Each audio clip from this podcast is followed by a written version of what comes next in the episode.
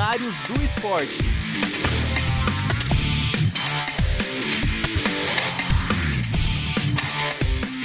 Rádio Ninter, rádio que toca conhecimento. Olá, sejam muito bem-vindos e bem-vindas.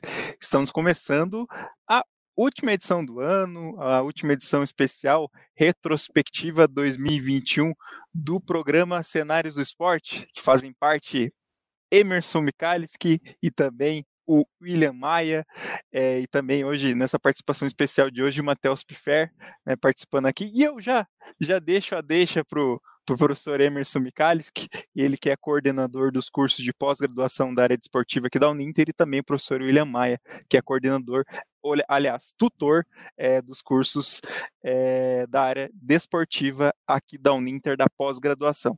Emerson, é isso mesmo, Evandro. Boa tarde, boa tarde a, a, todos que estão acompanhando o nosso programa. Realmente, como você mencionou, o último programa, Cenários do Esporte de 2021, e nada mais, nada menos, vamos fazer aquela retrospectiva né, das principais competições que nós tivemos durante esse ano. É um calendário com grandes eventos, o principal evento esportivo do mundo, que foi os Jogos Olímpicos 2020, realizados em 2021, como todos já sabem, devido à pandemia, né, houve esse adiamento. Tivemos também os Jogos Paralímpicos, tivemos tantas outras competições em diferentes modalidades esportivas. E hoje nós vamos falar aí sobre a retrospectiva né, do, dos Jogos Olímpicos, trazendo algumas curiosidades, principalmente ali nos quadros de medalhas comparativos. E também vamos trazer aí algumas informações e curiosidades sobre os campeonatos regionais de futebol e também os campeonatos a nível nacional e sul-americano, né? Vamos frisar mais os, as competições mais próximas aí do continente no qual nós vivemos. Então, agradeço aí a participação do, do professor William, também do, do, do Matheus e, claro, do Evandro, que sempre está colaborando muito conosco aí durante todo esse ano na nossa programação. Então, professor William, seja muito bem-vindo também aí ao nosso último programa do ano. Pois é, né, Emerson? Último programa do ano passou tão rápido, né? Tanta coisa, tantos assuntos que a gente trouxe para cá, mas é sempre um prazer estar aqui na Rádio Ninter, né, no nosso programa aí, os cenários do esporte. Dou boas-vindas a todo mundo que está assistindo também, ao, ao Evandro, ao Matheus, que, tá, que estão conosco aí fazendo parte desse último programinha de 2021. Maravilha. Então vamos começar, né, Matheus? O Matheus aí que é um é, jornalista apaixonado por futebol, tanto ele quanto o Evandro. Então a gente fez questão de convidá-los aí para esse bate-papo falar sobre a retrospectiva no esporte, em especial vamos iniciar com o futebol. É, o, o Evandro tem ali um uma, um partilhamento de slides para fazer. E desde já, Matheus, nós vemos ali a apresentação dos campeonatos estaduais. Eu sei que você é um expert em futebol, né? foi atleta de futebol, inclusive. E dentro dessas competições que nós tivemos, qual aquele que mais chamou a sua atenção no decorrer de 2021? Oi, Emerson, obrigado, é, professor William também, Evandro, pela participação, prazer estar aqui falando com vocês. Bom, a gente teve alguns campeonatos estaduais aí bem, bem interessantes, né? Eu acho que a gente pode começar falando do campeonato goiano ali, que talvez seria o meu destaque, né? O, o Grêmio Anápolis, que foi o campeão em cima do Vila Nova, uma grande surpresa, né? Nem Atlético Goianiense, nem Goiás, que são os grandes ali do estado, chegando na, na final. E também eu, é um, é um destaque assim que não é uma surpresa, mas é um time muito grande que voltou a levantar um estadual que eu destaco também que foi o São Paulo, né, que não ganhava desde 2005, se eu não me engano, e voltou a ganhar agora em cima do Palmeiras. Palmeiras que também não levava um bom tempo e levou ano passado, né? Então, acho que posso destacar esses dois aí, um grande time que voltou a ganhar que foi o São Paulo, e o Grêmio Anápolis, que foi uma grande surpresa no Campeonato Goiano, um, um, estado ali que tem dois times muito fortes, né, que é o Atlético Goianiense, que na Série A vem muito bem, e o Goiás, que conseguiu acesso, né, para a Série A de novo. Então foi uma grande surpresa. Legal, então nós vamos passar, né, Evandro, ali as Isso. principais competições. E para as pessoas que estão acompanhando, é, nós não colocamos todos os estados na nossa apresentação. Então, só para explicar, é, o, o critério que nós utilizamos né, para, para essa, esse recorte ali do, das competições regionais, nós pegamos é, somente os campeonatos regionais que tinham equipes representantes na, na Série A do Campeonato Brasileiro. Tá? Então, portanto, ali somente equipes que estiveram é, representando seu estado no, no Campeonato Brasileiro em 2021 que nós colocamos nessa nossa apresentação. E iniciamos então por ordem alfabética ali no estado da Bahia, né, o Atlético de Alagoinhas, é, também conhecido como Atlético da Bahia, foi o campeão baiano. Uma grata surpresa, não é mesmo, Evandro?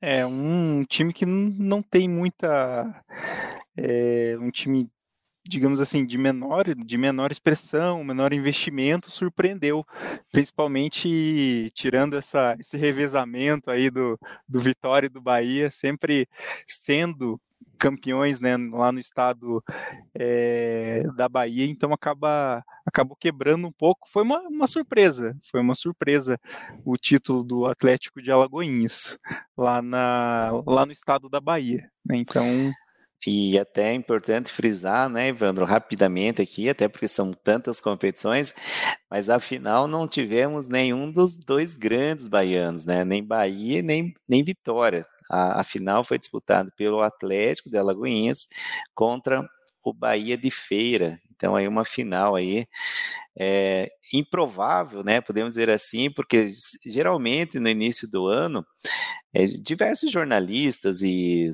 pessoal que trabalha na imprensa, torcedores, enfim, a comunidade do futebol, sempre faz algumas projeções de quais serão as equipes que irão ser campeã estadual, talvez as equipes favoritas a ser campeã é, de competições a nível nacional, a nível internacional, quando pegamos Copa do Brasil, Brasileiro e Copa Libertadores, e provavelmente nenhuma dessas duas seriam ali candidatas de início a levantar o, o caneco, né, como mencionamos no futebol, para serem o campeão. Mudando de estado agora, Evandro, vamos para para o Ceará, né? O estado do Ceará e o campeão foi o Fortaleza. O Fortaleza que vem numa crescente nos últimos anos, com uma boa gestão no futebol aí, não é nenhuma novidade o Fortaleza ser o campeão regional no estado do Ceará. Passando agora, Evandro, vamos para o próximo. Para Goiás. E aí vem Goiás. a grata surpresa do Matheus, né, Matheus? Exatamente, o Grêmio Anápolis que venceu o Vila Nova na final do campeonato e foi realmente uma surpresa para mim, uma das maiores aí que a gente teve em todo, todos esses campeonatos regionais aí. Bem expressiva essa conquista. Um time ali, como a gente pode ver, de 1999, né? Então, um time recente. Então, foi bem, bem expressivo. Até por não ter nenhum dos dois grandes que eu citei, né? Nem o Atlético Goianiense nem o Goiás, que são times que geralmente polarizam muito o estado ali, né? O Atlético Goianiense agora na primeira divisão, o Goiás que subiu. Então, foi bem, bem impressionante. E também é, esse jogo ele foi decidido nos pênaltis, né? Então deu um 5 a 4 né, nos pênaltis. Então, a primeira vez na história, o Grêmio Anápolis levantou e o Vila Nova tá desde 2005 sem ganhar nenhum título. Então, era para encerrar o jejum, tinha tudo ali, mas não deu dessa vez. Não foi dessa vez. Não hum. foi o, o, o, mesmo resultado que o São Paulo obteve, né? Vamos para o próximo estado agora, para o Mato Grosso. Então, mais uma equipe nova no futebol, no cenário brasileiro, que é o Cuiabá. Né, está na primeira divisão, se manteve na primeira divisão do brasileiro durante 2021 e conseguiu ser campeão invicto do campeonato mato-grossense. Nenhuma surpresa, né, William? Nenhuma, né, Emerson? Até pelo fato que o Cuiabá vem uh, se estruturando ano a ano, vem fazendo um bom trabalho, uh, tanto tecnicamente dentro de campo como de gestão. Então, eu acredito que dentro do Mato Grosso, o Cuiabá ainda vai acabar reinando aí durante um bom tempo. Legal. Agora vamos para o próximo estado ali. Agora, na verdade, viemos, né, de volta ao nosso Paraná. E aí eu posso dizer para vocês que para mim foi uma surpresa, né? O Londrina é um clube muito representativo aqui no nosso estado, mas claro que inicialmente os favoritos sempre serão no momento, Atlético e Curitiba, talvez a terceira opção ali, eu chutaria o Operário de Ponta Grossa, né? Mas a final foi disputada entre Londrina e Cascavel, né? E o Londrina levou a melhor nos pênaltis, sendo é, conquistando mais um título para o interior do estado. Vamos à frente agora, passando ali, nós vamos para Pernambuco, né? E o Pernambuco nós tivemos o Náutico, acredito também nenhuma surpresa, né, Evandro? Porque quando nós tratamos de futebol no Pernambuco, nós pensamos em esporte, Santa Cruz e, claro, Náutico. É, os três grandes times lá é, do estado. O Náutico, ele, ele quebrou um tabu, né? Quebrou um tabu de 53 anos justamente diante do esporte. Então, acabou é, fazendo, fazendo a diferença dessa vez. E o Chiesa, que acabou se lesionando depois no, na Série B, acabou o time do Náutico estava bem na série na Série B, é, mas acabou caindo de rendimento no, no aí para meados da metade, por perto da metade, né, da competição. E curiosamente também, né, é, voltou a ganhar diante do rival, que não acontecia desde 68. Então, esse jogo é uma... aí foi nos pênaltis, né, também, a, a, decisão, e foi uma briga no final lá, isso aí, cara, foi um episódio lamentável, assim, que Deu teve confusão, ali. Deu é... uma baita confusão lá. Uhum. Os campeonatos regionais não perdem a sua essência, né? Verdade. Próximo estado, Evandro, vamos, vamos lá conhecer qual foi o campeão. Aí o Flamengo, né? Sua hegemonia no Rio de Janeiro, né? Como diz o, o, o William, está reinando no Rio, novamente o Flamengo campeão carioca e o Flamengo que era um dos grandes favoritos aí para as outras grandes conquistas durante o ano de 2021, mas foi o único título que o clube obteve, né? Não conseguiu sucesso aí no Brasileiro, apesar de ser vice-campeão, vice-campeão da Copa Libertadores, mas de título mesmo, somente o Campeonato Carioca. Próximo estado agora. Vamos para o próximo. Rio Grande do Sul, o Grêmio, Grêmio de Thiago Nunes, né, campeão gaúcho, e levantou aí o, o caneco lá do Campeonato Gaúcho. Alguma novidade para você, William? Uma grande surpresa pelo andamento o, o, o, resto do ano, né? Como o Grêmio andou o resto do ano. Começou bem, vencendo o estadual, e hoje nós estamos aqui com o campeonato finalizado e o Grêmio rebaixado para a Série B. É, é, um dos daqueles casos do futebol que nós não conseguimos entender como que tomou esse rumo, né? Porque não é fácil vencer o campeonato gaúcho, a gente sabe que é um campeonato bastante parelho, uh, e não imaginar, eu pelo menos não imaginava que o campeão gaúcho ia acabar sendo rebaixado no fim do ano. É o Matheus que foi atleta de futebol, Matheus. Durante muito tempo nós ouvimos os cronistas esportivos que campeonato estadual não é parâmetro para o campeonato brasileiro né? E com certeza o Rio Grande do Sul ele tem grandes clubes, é um, uma grande competição, muito obrigada, né? Não só pelas grandes equipes de Porto Alegre, mas as equipes também do interior do, do estado. Mas como o William bem lembrou, né? O Grêmio campeão gaúcho e no final do ano sendo rebaixado para a Série B aí do Campeonato Brasileiro. É, eu acho que essa questão, Emerson, é, é, bem interessante mesmo, como você citou, que o campeonato estadual não é muito parâmetro, porque o Internacional ganhou de 2011 a 2016 de uma maneira consecutiva, e em 2016 o Inter caiu. Então o Grêmio agora chegou no tetracampeonato e, curiosamente, no ano do, do tetracampeonato, o Grêmio foi rebaixado. Realmente foi um negócio impressionante. Eu acho que ninguém esperava, né? Como o William mesmo citou, o início do Thiago Nunes no Grêmio foi muito bom.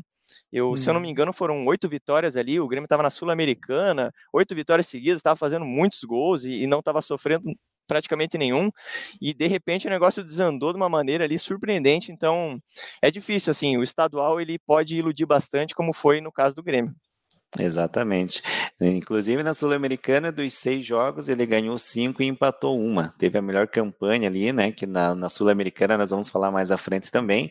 Durante 2021, ela teve um formato diferente, ela teve a fase de grupos, e na qual somente um se classificava dos quatro que é, estavam na, em cada chave, né? Do, do, do, da fase de grupos ali da Copa Sul-Americana. Do Rio Grande do Sul, nós vamos para onde agora? Vamos subir um Viajar. pouquinho o mapa, né? Vamos para Santa Catarina. E aí o, o Havaí campeão catarinense, Vandro. É, o Havaí ele fez um bom campeonato, né? Depois da, da Série B, então teve um, teve um início bem, bem, é, bem impactante e aí conseguiu manter também durante o Campeonato Brasileiro.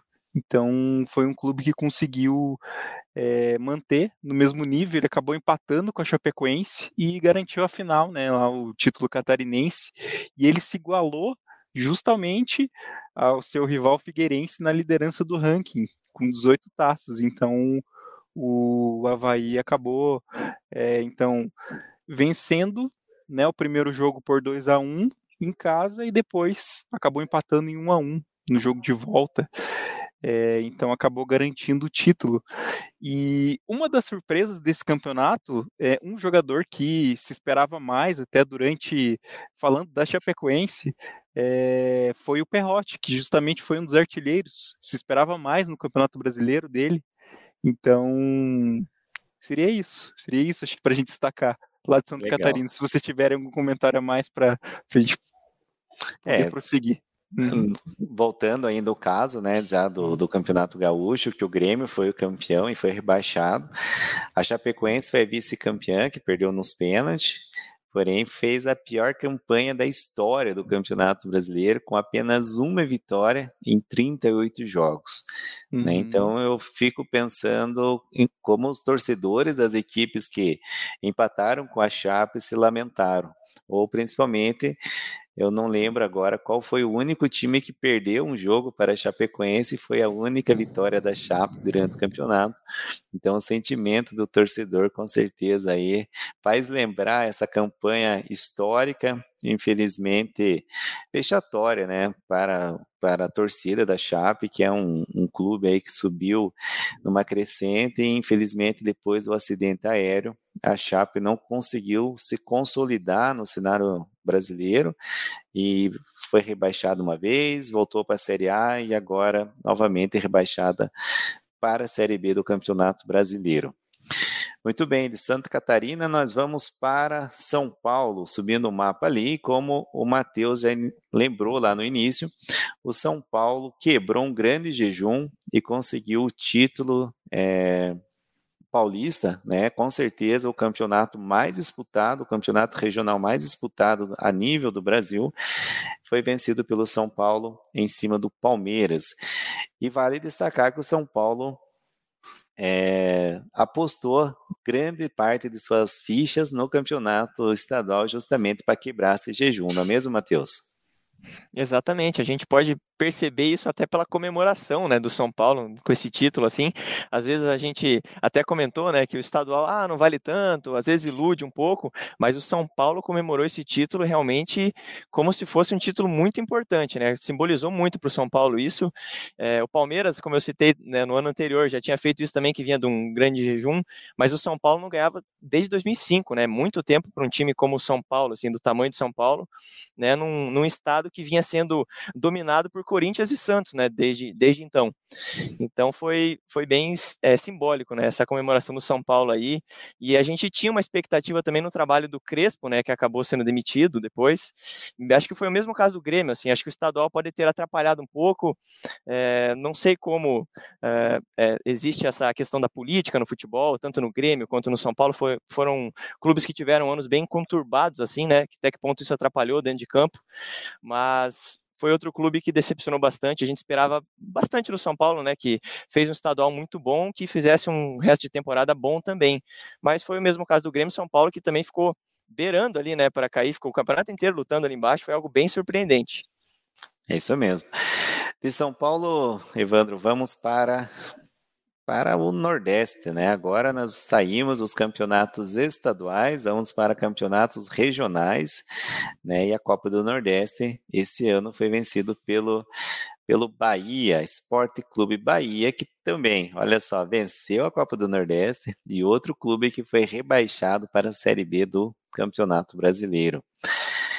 Da Copa do Nordeste, nós vamos para a Copa Verde, Evandro. E quem foi o campeão foi o Remo, né, o Remo lá do, do estado do Pará venceu a Copa Verde pela primeira vez na sua história. Então, como diz, se diz no futebol, levantou o caneco da Copa Verde pela primeira vez o Remo. Agora, para outras competições, e agora a coisa fica séria, né? Campeonato Brasileiro Série A foi vencida aí pelo Clube Atlético Mineiro, como se diz, né, muito na mídia esportiva, o ano mágico do Galo, o galão da massa aí, campeão brasileiro, com sobra, né, para o vice-campeão. Houve algumas polêmicas, é claro, mas qual campeonato que não há polêmica, né?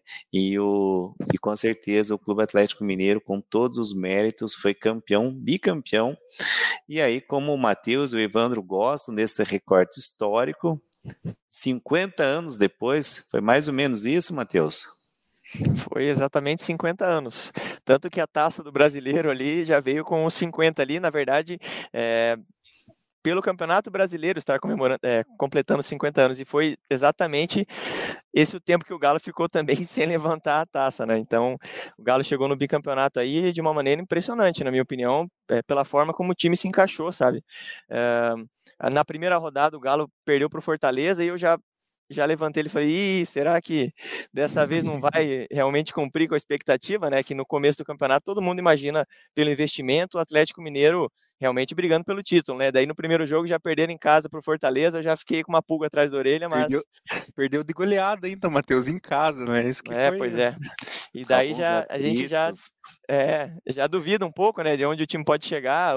No começo teve aquele problema do Hulk com o Cuca, né, que não estavam se encaixando, mas o negócio realmente virou e a campanha foi espetacular do Atlético Mineiro, bateu recordes aí. Impressionante mesmo.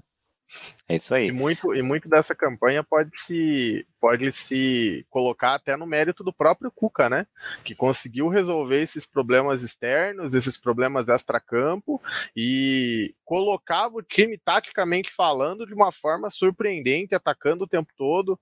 Até quando as passagens do Cuca por aqui, pelo Paraná, a gente não via um time, é, ele colocar times tão agressivos em, campo, né? Tão ofensivos, e o Atlético Mineiro foi totalmente o contrário do que a gente estava acostumado. Eu acho que até surpreende um pouco nesse quesito, né? Foi um Cuca diferente que conseguiu levar um Atlético Mineiro totalmente diferente dos últimos 50 anos que a gente né, acompanha a, a conseguir um título que foi unânime, né? Exatamente. Agora, descendo um pouquinho da Série A, nós vamos para a Série B. E o campeão da Série B foi um outro aí, é, alvinegro, só que foi o Botafogo, a estrela solidária. Evandro, você esperava que o Botafogo fosse campeão aí depois do Curitiba ter aberto sete pontos na frente? Olha, não, não esperava. Não esperava. Foi um, uma arrancada final do Botafogo é, de forma surpreendente. Né? Já, já praticamente o Curitiba tinha o título encaminhado e acabou perdendo é, essa oportunidade nas últimas rodadas. E o Botafogo que não começou tão bem, brasileiro. Então ele foi se acertando é, no fim no fim do campeonato. É, até me corrijam, mas o técnico que assumiu foi o Enderson Moreira, é isso mesmo, né? Exatamente. Enderson Moreira, que acabou assumindo aí na metade, acho que do campeonato, é, durante o campeonato.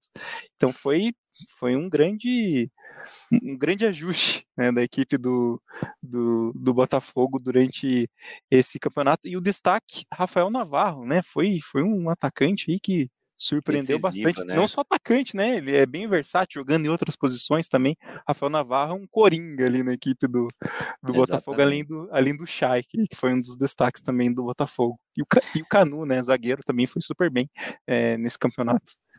Muito bem, agora descendo da Série B, vamos para C, né? O campeão da Série C foi o Ituano. Né? Em 2022, é mais um paulista que irá jogar o campeonato da Série B. E ainda descendo um pouco mais, nós tivemos o campeão da Série D, também uma, uma conquista inédita, da Atlética Aparecidense, né, lá de Goiás, clube fundado ali em 1985, conquistando, se não me engano, pela primeira vez o Campeonato Brasileiro da Série D e subindo para a Série C do Campeonato Brasileiro. Saindo agora um pouco do Campeonato Brasileiro, nós vamos para a Copa do Brasil, que foi disputada o último jogo no dia de ontem, né, uma nova vitória do Clube Atlético Paranaense, o confronto entre dois Atléticos, né, e deu melhor para o Mineiro tanto no jogo de ida quanto no jogo de volta. Como vocês já sabem, como um bom atleticano paranaense, eu deixo essa parte para vocês falarem sobre. Uma derrota doída, né? Porque é, eu acredito que o Atlético Paranaense tinha totais condições de fazer um jogo melhor, jogar um pouco de forma mais equiparada com o Atlético Mineiro, mas o grande problema foi o resultado do primeiro jogo, que foi muito elástico. Eu acho que quando a gente pensa no psicológico do atleta, no psicológico da equipe, que não esperava um resultado dessa forma, eu acho que acaba atrapalhando um pouquinho o rendimento do, do do segundo jogo, né? Então, eu acho que o, Atlético Paranaense poderia ter feito um, um, um, trabalho melhor.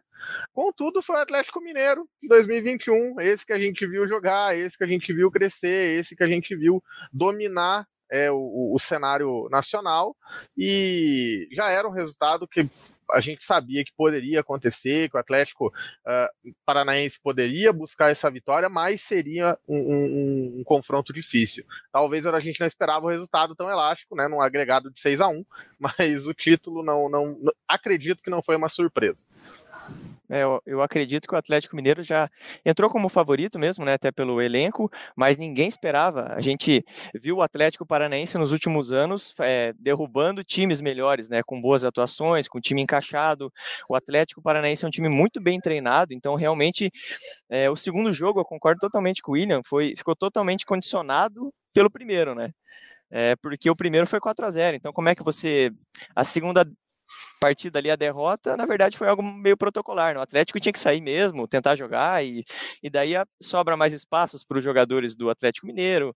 E como o Alberto Valentim falou no primeiro jogo, o Atlético Paranaense tinha que fazer um jogo é, beirando a perfeição lá no Mineirão, né? Porque é muito difícil realmente, é, na fase que o Galo está vivendo, jogar lá no Mineirão é muito difícil.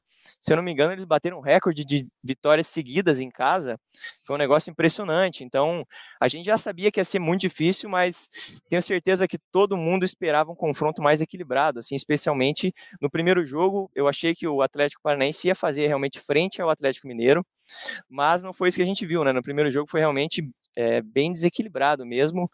E a gente viu no segundo jogo um jogo totalmente diferente do que seria realmente uma final se tivesse realmente um jogo, um resultado próximo ali parelho, né?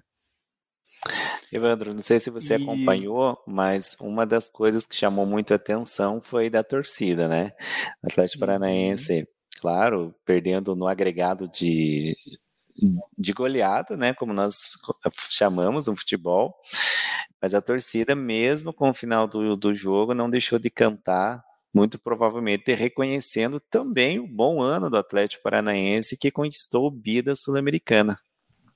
É, a torcida fez um fez algo diferente, né, do que a gente vê, né, o time perdendo ali no agregado, é, praticamente sobrou o Atlético Mineiro nessa final, né, nos dois jogos, e cantou, incentivou, né, no, no, final do jogo foi algo bem, bem bacana, assim, acho que dá para a gente tirar como, como um exemplo ah, de, de desportividade, digamos assim, né, e de incentivo, né, ao time, enfim, a torcida acreditou, mesmo com um placar praticamente quase que é, difícil de ser batido, né, foi apoiar é, nessa final, é, preparou todo um mosaico diferente, então foi bem, acho que foi bem bacana esse, esse espírito é, que teve né, durante essa final, acho que para demonstrar todo aquele bom ano né, que, que o clube conseguiu ter é, diante até mesmo desse último jogo.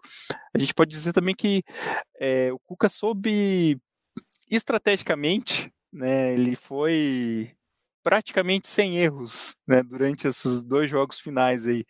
Ele praticamente sufocou o Atlético no primeiro jogo, o Atlético Paranaense não conseguia sair, né, de lá, de lá de trás. A, praticamente a, a, a marcação foi lá, lá no ataque, lá na frente, né? A marcação foi bem é, bem alta, em cima, né? né? Bem alta, né? Foi bem a gente viu que foi uma postura, muitas vezes a gente viu que os zagueiros do Atlético Mineiro estavam para frente do meio-campo até, né? O Vargas ali, desculpa. Taticamente é, adiantou taticamente, os blocos. Isso, é, praticamente adiantou. E o Vargas também brilhou na decisão. Vários jogadores aí do, do Galo brilharam na decisão. Hulk, Vargas. Inclusive o goleiro, né? Inclusive o goleiro é. salvou também, né? Então, é. impecável, né? O time foi impecável. E o, e o Furacão ainda teve um pouco de azar, né? Eu posso citar um pouco de azar, porque no primeiro primeiro jogo teve um pênalti bem polêmico que abriu o placar, né? Para mim, na verdade, nem foi pênalti. E no segundo jogo, agora o Pedro Rocha fez um gol anulado. No lance seguinte, o Galo foi lá e abriu o placar. Fez o gol. Então foi um balde de, uhum.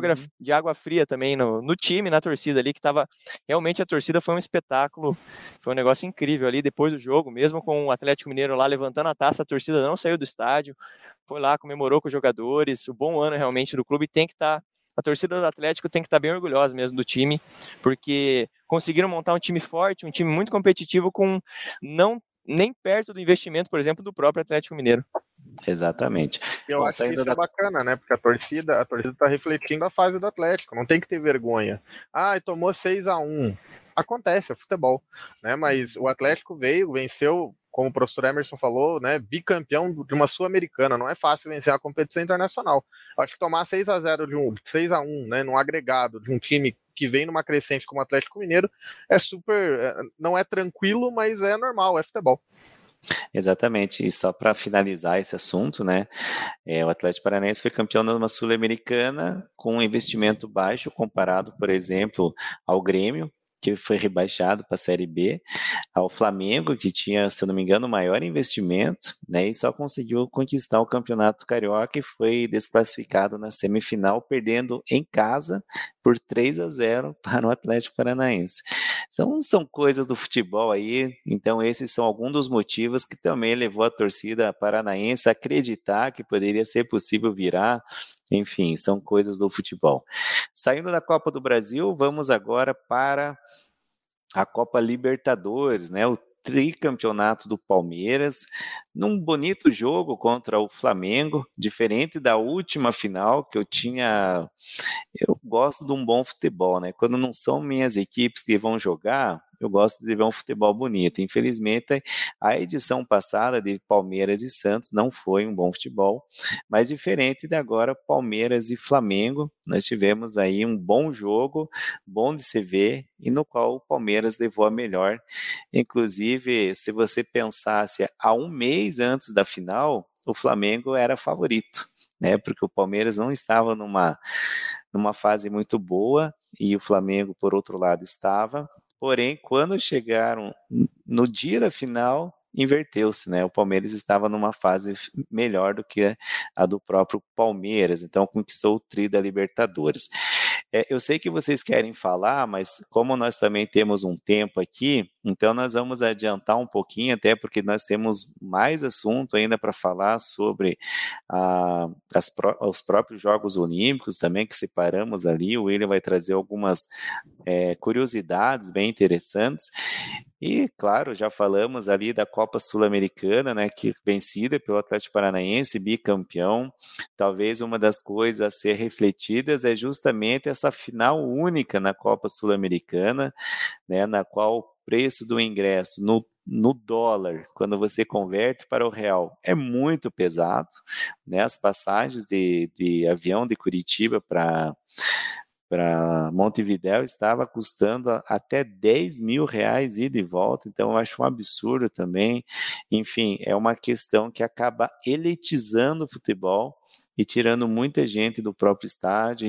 Infelizmente, a final da Sul-Americana é, acabou, digamos assim, de certa forma até manchada pelo pouco público, né, daquele estádio gigante, apesar de ter ali aproximadamente 7, 8 mil torcedores, mas para um estádio que tem capacidade para mais de 60 mil, acaba sendo um número pequeno.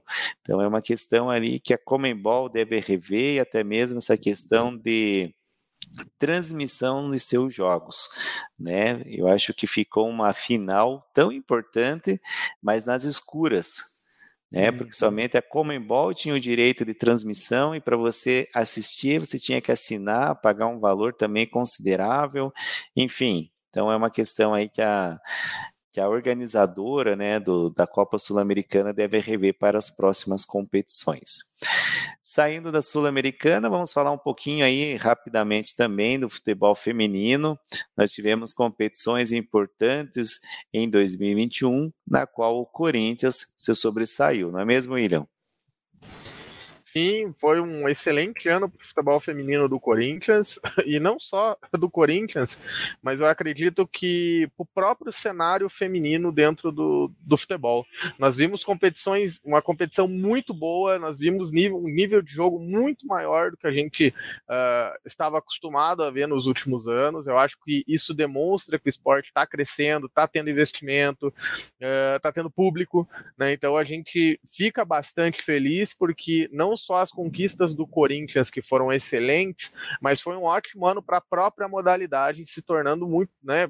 A gente está percebendo que está se tornando muito mais atrativa, e isso mostra a importância né, de você continuar esse investimento e esse trabalho, porque uh, pra, até para quebrar vários preconceitos que infelizmente ainda existem e mostrar que o futebol feminino é, pode ser e é tão bom ou é tão chamativo, tão uh, uh, eletrizante, né, quanto o futebol masculino. É, aí, Pedro, nós temos ali, pode passar o slide, né? Conhecer ali o campeão da Copa Libertadores, foi o Corinthians. O Corinthians também que ganhou o Brasileirão da Série A, né? No, no feminino nós chamamos de Série A1 e Série A2.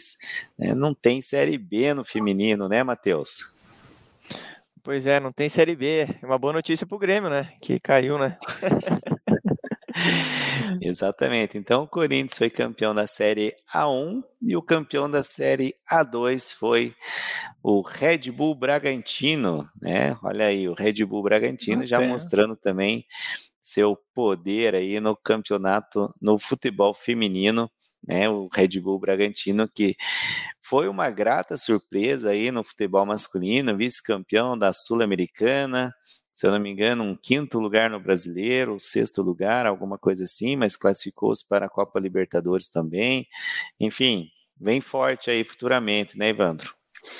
É um time que se mostrou, né, se a gente for apontar pelo lado do também, né, especificamente por eu ter acompanhado um pouco mais o futebol masculino, é um time que tende a dar novas, é, no, novas conquistas, né, novas. É, ele abriu, um, abriu é, criou um espaço e, e, um grande, uma grande vitrine, principalmente para a revelação de jogadores. Por mais que teve, tenha um investimento né, da Red Bull, enfim, mas a aposta é por jogadores jovens o que também não deve ser diferente né, no futebol feminino. Provavelmente acredito que a aposta deve ser igual também. Então, Exatamente. e também no futebol feminino agora, né? Mais uma expressão, mais um, um, time que pode disputar com os grandes ao longo dos próximos anos. Isso é bacana. Exatamente. Então, olha só, agora mais à frente aí, Evandro, né? Nós vamos falar rapidamente da retrospectiva dos Jogos Olímpicos. O Willi trouxe aí algumas novidades para nós, alguns dados bem interessantes, né? Nós estamos já passamos do horário, né, Evandro? Então vamos tentar aí, de uma forma mais sucinta aí falar sobre os Jogos Olímpicos. Bom, a gente pode ver no comparativo, né, Emerson? Foi essa edição de Tóquio 2020, lembrando para quem está assistindo que a edição não mudou, né? Tóquio 2020, apesar de ter sido realizado em 2021, foi a melhor, a, a melhor edição aí nos últimos anos do Brasil, né? Foram 21 medalhas no total, sendo sete de ouro, e a gente conseguiu perceber que de fato o esporte olímpico no Brasil está crescendo, conseguindo bons resultados. Ainda não é, ainda é longe do ideal, né? A gente pega ali a China, né? Mais de 30 medalhas, Estados Unidos mais de 30 medalhas uh, de ouro, né? Mas a gente vem percebendo uma crescente. Foram várias medalhas interessantes, né? Duas pratas no skate, que era uma modalidade que a gente já sabia que a gente tinha uma, representatividade bastante interessante. Tivemos ouro no surf, tivemos medalhas é, inéditas, né? Como a do tênis de a, a do tênis feminino, né? A medalha de bronze. Então foi um ano que de fato a gente conseguiu perceber que o Brasil não se resume a futebol, apesar que o futebol ainda é o nosso carro-chefe, né? Uh, o Brasil pode ter outras conquistas e voos maiores também nos Jogos Olímpicos. E aí tem a sequência, né? Como eu comentei, foram duas pratas no skate, ouro no surf, ouro na ginástica, né? Ouro e prata na ginástica com a, a, a, nossa atleta Rebeca Andrade, né? Que fez um ano excelente. Tivemos o bronze no tênis em duplas femininas, que foi uma medalha inédita. Tivemos ouro na maratona aquática, que ninguém esperava e, e, acabou Uh, vindo. Tivemos mais ouro e prata no boxe, que é uma modalidade que a gente é bastante forte. Ouro na canoagem. Uh, foi um ano bastante surpreendente na Olimpíada, até pelos esportes que a gente fez essas conquistas. Né? Eram esportes que até então a gente não, não ouvia falar sobre, eh, sobre eles, eram, espor, eram esportes que eram deixados um pouco de lado, e acabou nos trazendo várias conquistas, várias medalhas, então foi bem interessante.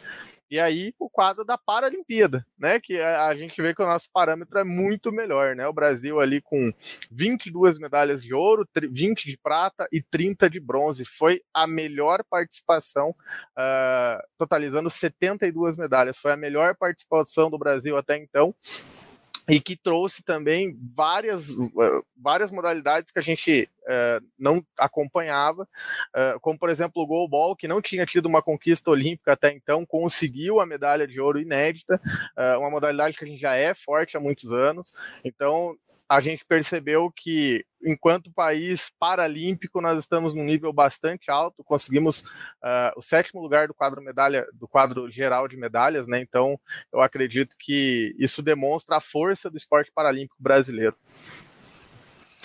É isso aí. E também nós tivemos, né, como você mencionou, a melhor participação na história dos jogos, né, Ivan? É, perdão, William. Uhum.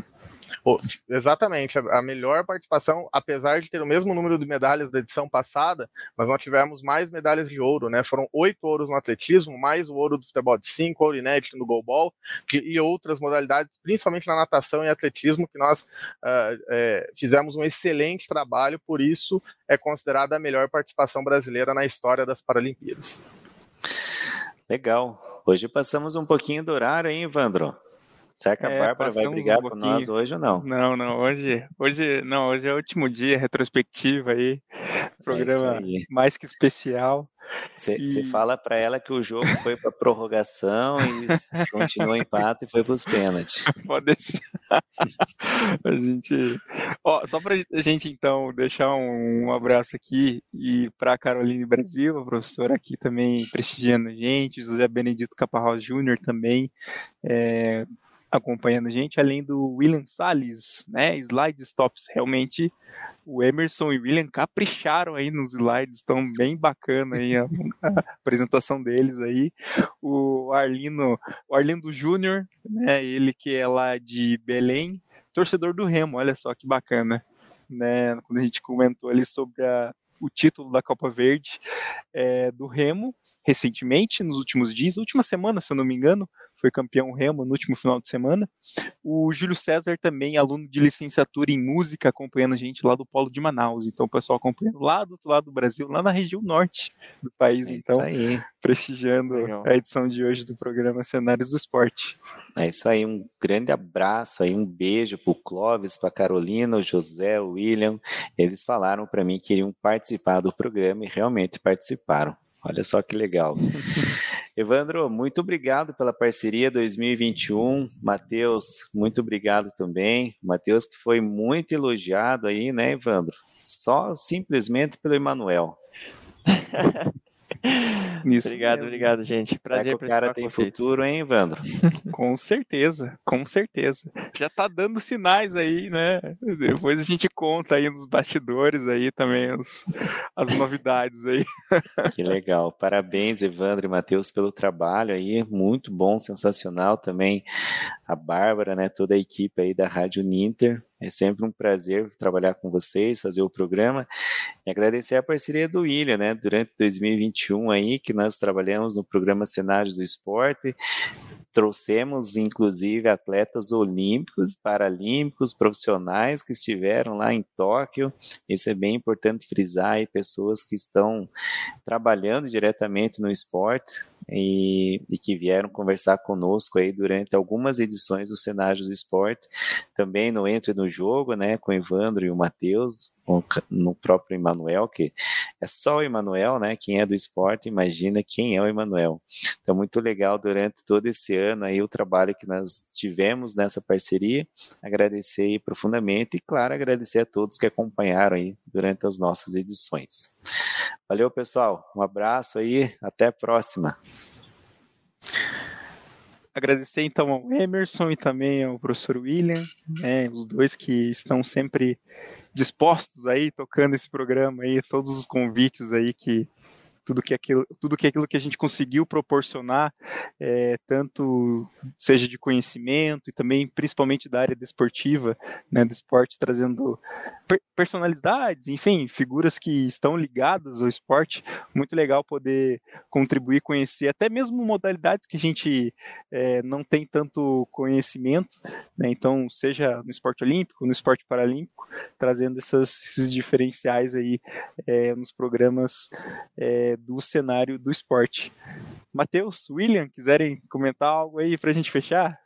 Não, vou só, só tenho a agradecer, né, por poder participar com vocês, ter a honra de trabalhar uh, com o Emerson, com você, Evandro, com o próprio Matheus, que foi uma grata surpresa, um dos nossos convidados que se destacou bastante, e uma grande honra conhecê-los também, poder estar tá, uh, fazendo o programa junto com vocês, e, e, agradecer a todo mundo que nos assiste, né, que dá essa audiência para nós, como a gente brinca, né, dá essa moral para o setor da área desportiva aqui da, da Uninter, e foi, foi um ano incrível, né? apesar de todas as dificuldades que a gente vem vivendo, e esperamos aí que 2022 nos traga ainda um caminho ainda mais bacana, né? Gostaria de agradecer também as palavras de todos, pela gentileza, e dizer que é um prazer muito grande estar aqui participando com vocês, satisfação muito grande, e também que a gente possa voltar mais vezes, né? Porque o programa é muito bom, muito gostoso. Valeu. Um abraço, pessoal. Até a próxima. Tchau, tchau.